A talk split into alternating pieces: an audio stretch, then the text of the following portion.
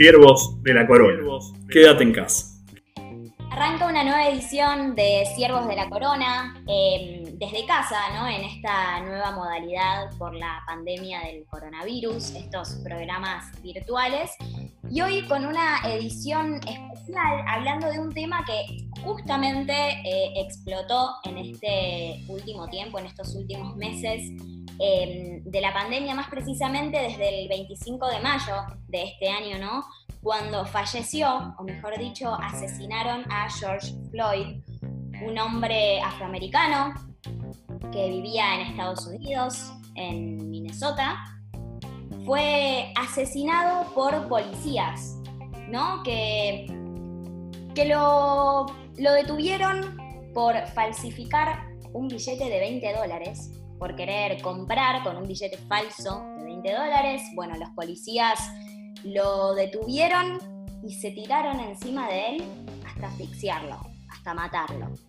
Bueno, este suceso tan triste como sumado ¿no? a, esta situación eh, rara y angustiante que se viene viviendo por, por esta pandemia, em, hizo que empiecen a haber movilizaciones, sobre todo en Estados Unidos, ¿no? Y le dio lugar a un movimiento, el movimiento Black Lives Matter, un movimiento que no surgió este año, ¿no? Que no surgió en mayo, un movimiento que ya existía y que ya hablaremos de eso, em, pero que se expandió al mundo. Eh, nosotros vamos eh, específicamente hoy a dedicarnos a eso, eh, de eso vamos a hablar con mis compañeros Malena González, Ricardo Rivero y Celeste Villalba. Pero primero, Male, contame cuándo surgió el Black Lives Matter, ¿no? Porque nosotros lo empezamos a conocer ahora, ¿no? El auge de este movimiento se produjo por esta situación lamentable, ¿no? Se expandió de hecho también al mundo del deporte, que de eso también hablaremos, pero ¿dónde está el origen de, de esta protesta y de este movimiento? Hola Sofi, así es como vos decís, es un movimiento social internacional que fue originado dentro de la comunidad afroestadounidense. Esto se fundó el 13 de julio de 2013, después de una absolución de George Zimmerman por la muerte del adolescente afroamericano Trayvon Martin, a causa de un disparo. Este, este movimiento comenzó a ganar reconocimiento a nivel nacional por sus manifestaciones después de la muerte de Michael Brown y Eric Garner también ambos afroamericanos. Y de este movimiento estuvo involucrado George Floyd, el movimiento en el que las vidas negras importan. Alilla y su padre, ambos argentinos y descendientes de afro, muestran sus deseos, los cuentan, a través de un video de la red social TikTok. Y esto dicen buenas prácticas antidiscriminatorias y antirracistas. Como lo dijo Angela Davis, no solamente hay que ser, eh, no hay que ser racista, sino hay que ser antirracista. ¿Cómo? Dale la voz, dale la palabra a las personas afrodescendientes. Utilizar tu lugar de privilegio hoy para aumentar la voz de nuestras comunidades, de nuestros colectivos y de las personas afro. Agradecemos que se comprometan en la lucha, pero esperamos que se sigan comprometiendo cuando pase la ola de George. Esperamos que el compromiso que están mostrando hoy en la lucha contra el racismo continúe después de todo lo que está pasando. Sigan incentivando a no reproducir prácticas discriminatorias y racistas con sus videos o con lo que sea y ayúdanos a visibilizar la voz de a los activistas afrodescendientes, africanos, militantes afro. Nuestra comunidad. Nuestra comunidad, exactamente unidos, vamos juntos en la lucha cuando termine la cuarentena queremos ver también sus cuerpos blancos en la calle luchando contra el racismo codo a codo con nosotros. Bueno, eh, tantas son las víctimas ¿no? del racismo. Em, y justamente como escuchamos en el video, no se trata solo de luchar contra el racismo, sino de ser antirracista, o sea, repudiar totalmente cualquier acto de, racismo, de discriminación. Y, hablando de discriminación, ¿no? Eh, en, general, ¿el racismo se hace presente también en Argentina? eh, ¿se discrimina solo por el color de piel o también por la clase social a la que uno pertenece? Son tantas las formas de discriminación que lamentablemente el mundo y nosotros los argentinos también conocemos. Pero para eso, Ricardo Rivero, ¿cómo estás? Te saludo, Ricky. Em, contame, ¿cómo se vive el racismo acá en Argentina? Sofi, sí, eh, el racismo se vive en todos los países, como, como bien nombrabas vos, y en Argentina agarra para distintos lados. Por ejemplo, eh, también eh, lo tiran para el lado de la clase social, se mete en el fútbol, bueno, en el fútbol se mete en varios países, ¿no? te tengo un videíto Mirá, la lucha anti el racismo llegó a todos lados, incluso está en TikTok, la famosa red, social que se puso de moda ahora en la cuarentena. Y hay un videito que, encontré que me parece que refleja un poco, en cierta medida, eh, lo, que es el racismo en Argentina. Ahí te lo, te lo hago escuchar, Sofi. A ver, vamos a escucharlo chapacón, un poquito de material o una ventana, ese ya es blanco. Y dice negro. y el resto somos negros. en, Argentina ganar un mango más te baja un tono de rubio. Yo siempre vivo hablando de que no es lo mismo ser pobre, salir a pedir siendo blanco que siendo negro. Lo recalco siempre porque es una realidad que los argentinos no queremos ver y que pensamos que el racismo es una cosa de los Estados Unidos. Ser pobre es ser negro. Ser pobre es ser negro. Todos somos el negro de mierda de alguien. Todos somos. Acá en Argentina todos somos el menos que sé yo, Macri. Macri no es el negro de nadie. ¿Qué pasó? con esa clase trabajadora subsidiada que votó a este gobierno para que le saquen los subsidios a los negros. Es el que ahora no da más porque pasó. Bueno, ahí se va ya para el otro lado, ¿no? Ya le mete un tinte político que, la verdad que no está bueno, no porque no viene al caso. Pero este video, por ejemplo, tiene 42.000 me gustas en TikTok, es una locura, se viralizó y habla un poquito en cierta medida, como decías. Después, Sofi, te traje unos números en cuanto al fútbol. Sí, sí, porque como, como nombrábamos en la apertura, trascendió eh, lo social esta lucha, este movimiento del Black Lives Matter. Em, y se fue también para el lado del deporte, sobre todo para el lado del fútbol. Vemos en las diferentes ligas del mundo los jugadores que tienen en su camiseta escrito el nombre del movimiento, eh, los festejos eh, cada vez que hay un gol, eh, arrodillándose, como mostrando apoyo a la lucha y sumándose ¿no? a, esta lucha contra el racismo. antes de escuchar lo que tenés sobre los futbolistas, Ricky, déjame hacer mención al video que, nos, nos mostraste, va, que, que, nos hiciste escuchar, mejor dicho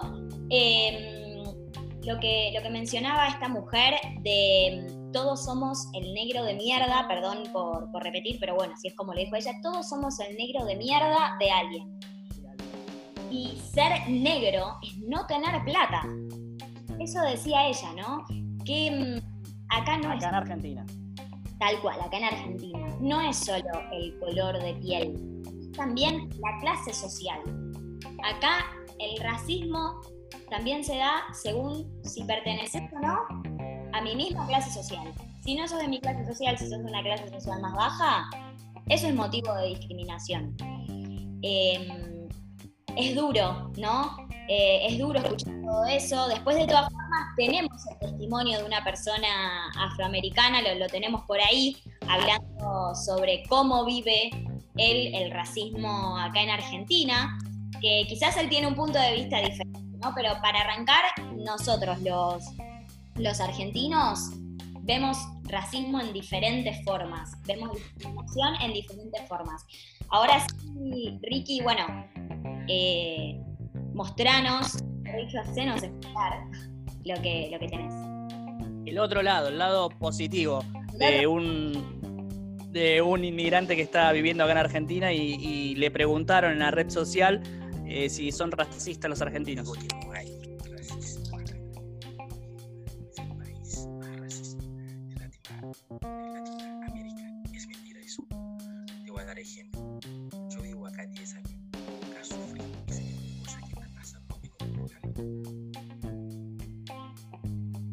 Bueno, no se escucha muy bien, pero problemas de, de audio con el video, pero básicamente decía técnicos, ¿no? Quienes escuchen esto tengan en cuenta que se grabó en tiempos de pandemia, donde hay, temas técnicos por resolver. Sí, no tenía, no tenía buen formato de audio el, video, pero básicamente decía que no, que no, que no, no recibe, no recibe discriminación, todo lo contrario, que lo recibieron muy bien y hace 10 años que está viviendo acá en el país. Eso decía básicamente.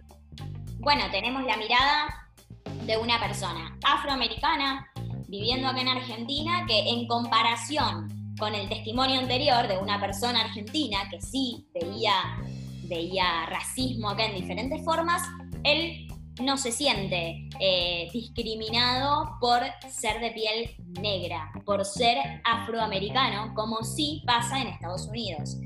Em, ¿Será que los argentinos tenemos un concepto distinto de lo que es el racismo? ¿Será que para nosotros el racismo es más por clase social que por color de piel o por color de piel asociado a una clase social? Porque eso, lamentablemente, también pasa. Eh, bueno, será, será un, análisis más profundo que, podremos hacer más adelante. Eh, pero ahora vamos a volver con vos, Ricky, para, para hablar finalmente del, fútbol y, este nuevo movimiento del Black Lives Matter. Lo vamos a repetir mucho el nombre de este movimiento porque es realmente importante eh, y ha revolucionado las redes y el mundo, pero ahora eh, Celeste Villalba nos va a seguir hablando del racismo en Argentina. Celeste, ¿cómo estás?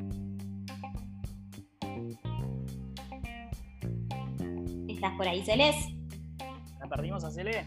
La perdimos. Bueno, bueno, ya Nos, va a hablar más, más adelante. Tenía ahí algún testimonio contra, contra Donald Trump también. Ya vamos a volver, pero bueno, si te parece. Eh, es radio en tiempos de Zoom. Claro, tal cual.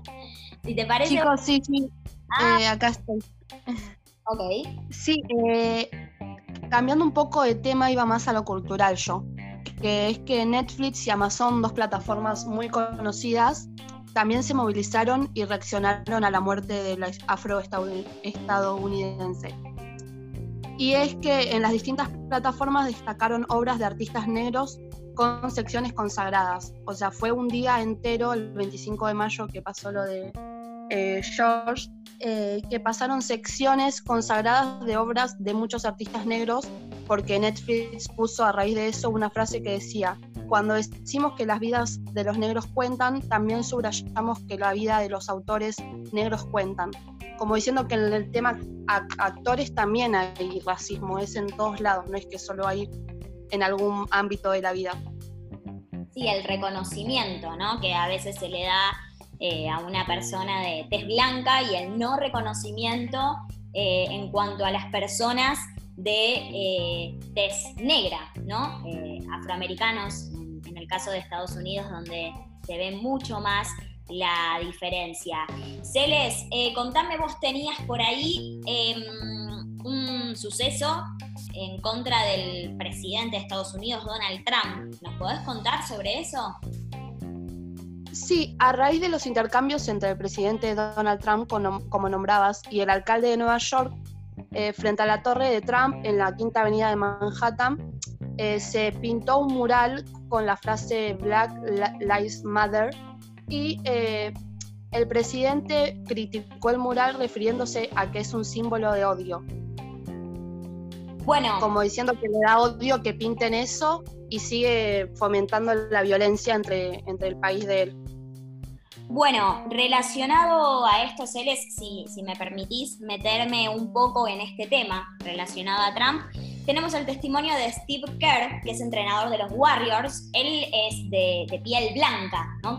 Qué, feo hacer esta comparación, pero bueno, eh, en varios artículos se, hace también esta diferencia, ¿no? Que esta es una opinión de no una persona afroamericana, sino de una persona de tez blanca y decía, los racistas no deberían ser presidentes. Una declaración fuerte, ¿no? Del entrenador de, los Warriors. Esto fue después de que, de que Trump llamara matones a los manifestantes, ¿no? Además de lo que contaba Celes, em, Trump le, lo llamó matones a las personas que, tuvieron la, iniciativa de, la manifestación. Eh, y yo creo que, coincido, metiéndome un poco quizá en la polémica y dando una opinión personal, yo coincido eh, con Steve Kerr. Eh, me parece que es así que en ningún momento está bueno el racismo, pero menos en este momento de la historia en el que tantas cosas están, están cambiando, menos en este momento debería existir el racismo por parte de, un dirigente político, eh, ni más ni menos que el presidente de un país tan grande como, como Estados Unidos. Eh, y eso se ve también en el tipo de, empleados que tiene Trump, ¿no? Eh, no tiene empleados de piel negra.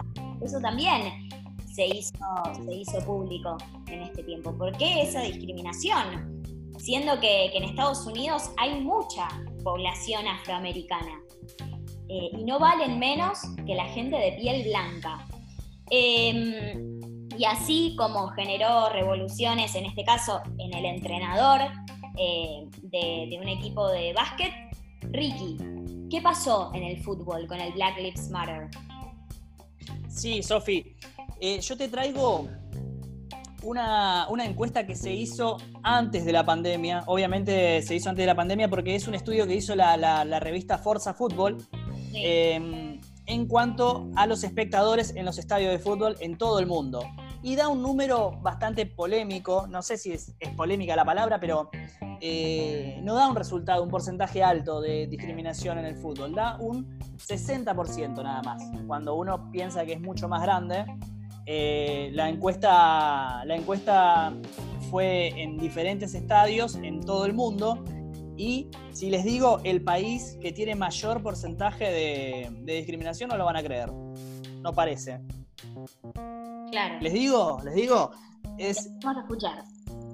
Perú. Perú tiene un 77% de actos de, racismo en las tribunas, en las tribunas de los estadios. Hmm. Y Estados Unidos, bueno, en Estados Unidos el fútbol no es muy, no es muy concurrido, tiene un 51% de actos de racismo en los estadios. Los números más bajos, el país que más eh, porcentaje bajo tiene es Holanda, tiene un 38%. Eh, siempre adelantados los, holandeses en ese sentido. Eh, después, como decíamos, hay en todo el mundo. Por ejemplo, en Sudáfrica hay un 53%, en Rusia hay un 40%, en Gran Bretaña hay un 50%. Y como te, como te decía, el más alto es Perú. Perú y Costa Rica, ahí lo acabo de ver de vuelta. Costa Rica también, un 77%. Esos serían números reales de una encuesta que hizo eh, Forza Football. Bueno, y siguiendo con la línea de los deportistas y este movimiento, es eh, imposible no nombrar a LeBron James, ¿no? Que él hizo una publicación y puso lo siguiente, ¿lo entiendes ahora o sigues viendo borroso? Permanece despierto.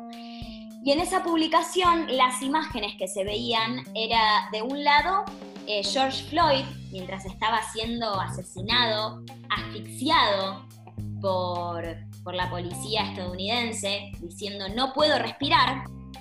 Y, del otro lado quien se veía es Colin Kaepernick, eh, él se desempeña en fútbol americano en los 49ers y en la foto él estaba arrodillado antes de un partido mientras pasaban eh, el himno de los Estados Unidos.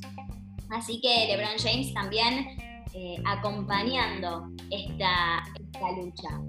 Así que, bueno, nosotros ya nos estamos quedando sin tiempo, nos tenemos que despedir, pero dejar esta reflexión, ¿no? De, que no, no puede existir, no puede seguir existiendo el racismo.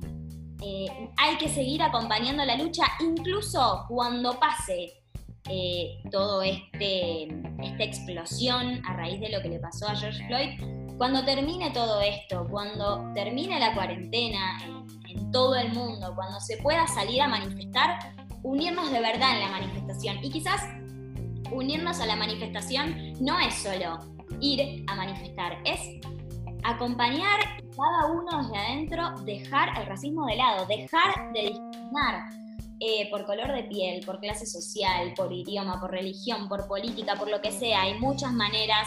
Por preferencia sexual. Tal cual.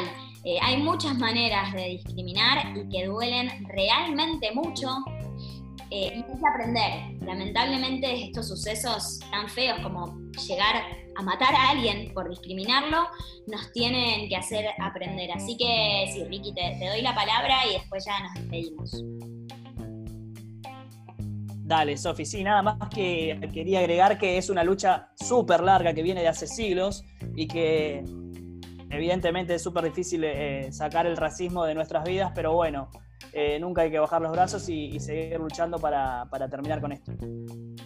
Tal cual, tal cual. Incluso, como decíamos, cuando pase toda esta explosión que generó la muerte de George Floyd. Hay que seguir luchando y eh, hay que hacer una reflexión cada uno interna. Así que bueno, nosotros nos despedimos, nos vamos a volver a encontrar la semana que viene con una nueva edición de Siervos de la Corona. Chau, chau.